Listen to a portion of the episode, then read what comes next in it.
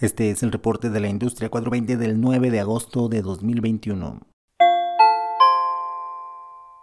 El sitio de información sobre cannabis, Lively, se fusionará con Merida Merger Group y con esto comenzará a cotizar en el mercado bursátil Nasdaq. Lively es una plataforma que conecta a consumidores con dispensarios en Estados Unidos y Canadá y es una de las autoridades en información sobre el cannabis. El valor de la nueva compañía será de aproximadamente 532 millones de dólares. Lively cuenta con más de 125 millones de usuarios anuales en su sitio web y en su app para dispositivos móviles.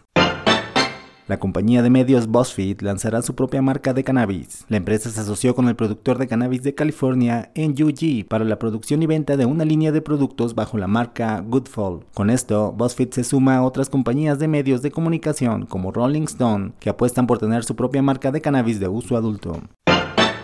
Un nuevo reporte del Washington Post señala que cada vez es más común el tráfico ilegal de cannabis producido en California para su venta en México. El medio señala que los tiempos en los que la marihuana mexicana cruzaba a Estados Unidos quedaron atrás y que cada vez es mayor la cantidad de cannabis de uso adulto que cruza ilegalmente la frontera y se vende en ciudades mexicanas, hasta en un 300% más de su valor en California.